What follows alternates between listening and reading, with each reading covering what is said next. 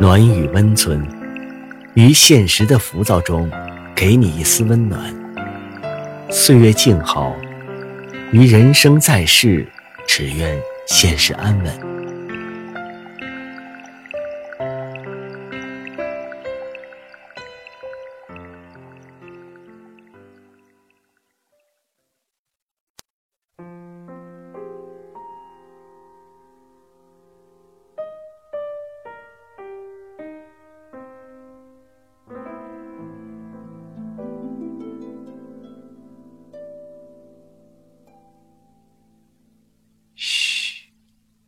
别说话，躺好。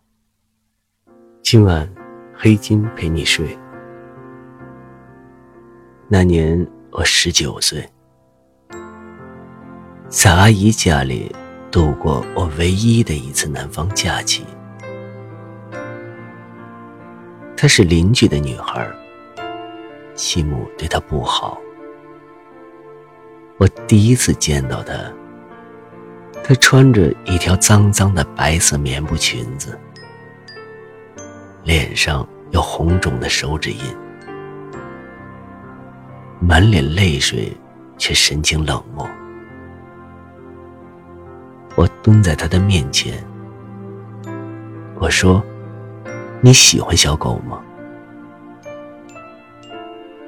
我把自己捡来的一条白色小狗放在竹篮里给她看。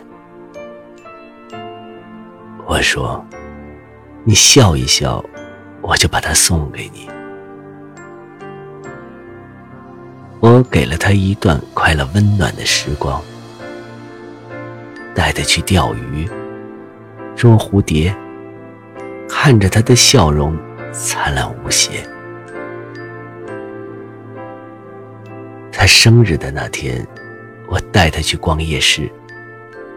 送给他一枚红色的蝴蝶发卡。我说：“你要相信自己，有一天你会像一只蝴蝶一样，飞到自己想去的地方。”一个月后，我动身去北方，在火车站里，他抱着小狗不肯离开。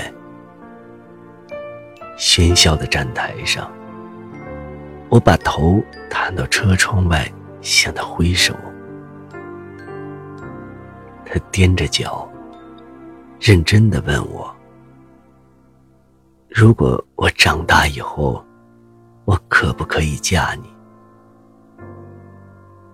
火车已经开动，我微笑着哄他高兴。我说：“可以。”然后火车驶离了南方的小站，他孤单的跟着火车奔跑，终于追不上。那一年，他是八岁，一直到我大学毕业，开始上班，我没有再回到南方。他始终写信给我，从小学生的稚嫩字体开始，一笔一画的告诉我他和小狗的生活。我从来不回信，只在他生日和新年的时候寄给他漂亮的卡片，上面写着“祝小乖”。和小兰健康快乐。小乖是狗的名字，兰是他的名字。三年以后，小乖生病死去。他在信里对我说：“小乖已经离开他，但他心里的希望还在。”虽然他知道他不会有蝴蝶的翅膀，可是一定会去自己想去的地方。初中毕业的假期，他告诉我，他要来北京。我们整整七年没有相见。我在火车站里等他，从拥挤人群里出现的十五岁女孩，穿着白色的棉布裙子，黑色的眼睛灼然明亮。我带她去酒店吃饭，同行的是齐。我的未婚妻，我陪她去故宫，在幽暗的城墙角落里，我问她：“你喜不喜欢齐？”她说：“齐美丽优雅，是个好女孩。”然后，在明亮的阳光下，她就微笑着看着我。他平静的在北京过了一个星期，准备回南方继续高中学业。临行的前夜，他执意要把自己给我。他取下头上的蝴蝶发夹，浓密漆黑的长发如水倾泻。我说。我三个月以后就要和其举行婚礼，我不能这么做。他说：“请求你，请求你要我。”他的眼泪温暖的滴落在我的手心上。黑暗中，我看不清楚他的表情。我只听见他轻声的询问我：“如果你以后离婚，我可不可以嫁你？”我在恍惚的激情中，迷糊的说：“可以。”清晨，他不告而别，独自南下。婚后的日子平淡如水。其两年后去美国读书，准备不久把我也接出去。我辞退了公职，开了一家小小的酒吧，准备打发掉在国内的最后日子。我把自己的酒吧叫做 Blue。我还是不停的收到他的信。他说他很快要毕业了，如果考不上北京的大学，就准备放弃学业，来北京工作。我说我过一两年就要走的。他说没关系，只要还有剩下的时间。再次见面的时候，他十九岁，而我三十了。我们同居了一年，直到我的签证下来，准备出国和其相聚。我把布鲁留给了他，我说：“你可以在北京嫁人，以后。”我还会回来看你。他说：“我会在北京等你，但不嫁人。”他依然写信给我，一封又一封，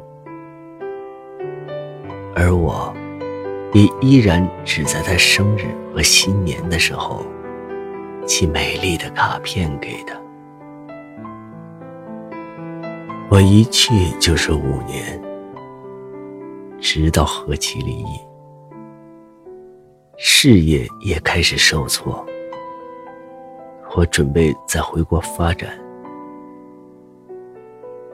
在 blue 门口看到八太后的女孩，依然穿一袭简朴的白裙，他看过去苍白而清瘦。他说：“你回来了，可是我生病了。”他淡淡的微笑。他的病已经不可治，我陪着他，每日每夜，我读圣经给他听，在他睡觉的时候，让他轻轻握着我的手。有阳光的日子，我把他抱到病房的阳台上去晒太阳。他说：“如果我病好了，我可不可以嫁你？”他的心里依然有希望。我别过脸去，忍着眼泪回答他：“可以。”拖了半年时间，他的生命力耗到了尽头。那一天早上，他突然显得似乎好转。他一定要我去买假发，因为化疗，他所有的头发都掉光了。他给自己扎了麻花辫子，那是他童年时的样子。然后，他要我。把家里的一个丝缎盒子搬到病房，里面有我从他八岁开始寄给他的卡片，每年两张，已经十六年。他一张张的抚摸着已经发黄的卡片和上面模糊不清的字迹。这是我离开他的漫长日子里，他所有的财富。终于，他累了。他躺下来的时候，叫我把红色的蝴蝶发夹别在他的头发上。他问我：“如果还有来生，我可不可以嫁你？”我轻轻的亲吻他，我说：“可以。”我曾经用一条白色的小狗来交换他的笑容，然后他用了一生的等待来交换我无法实现的诺言。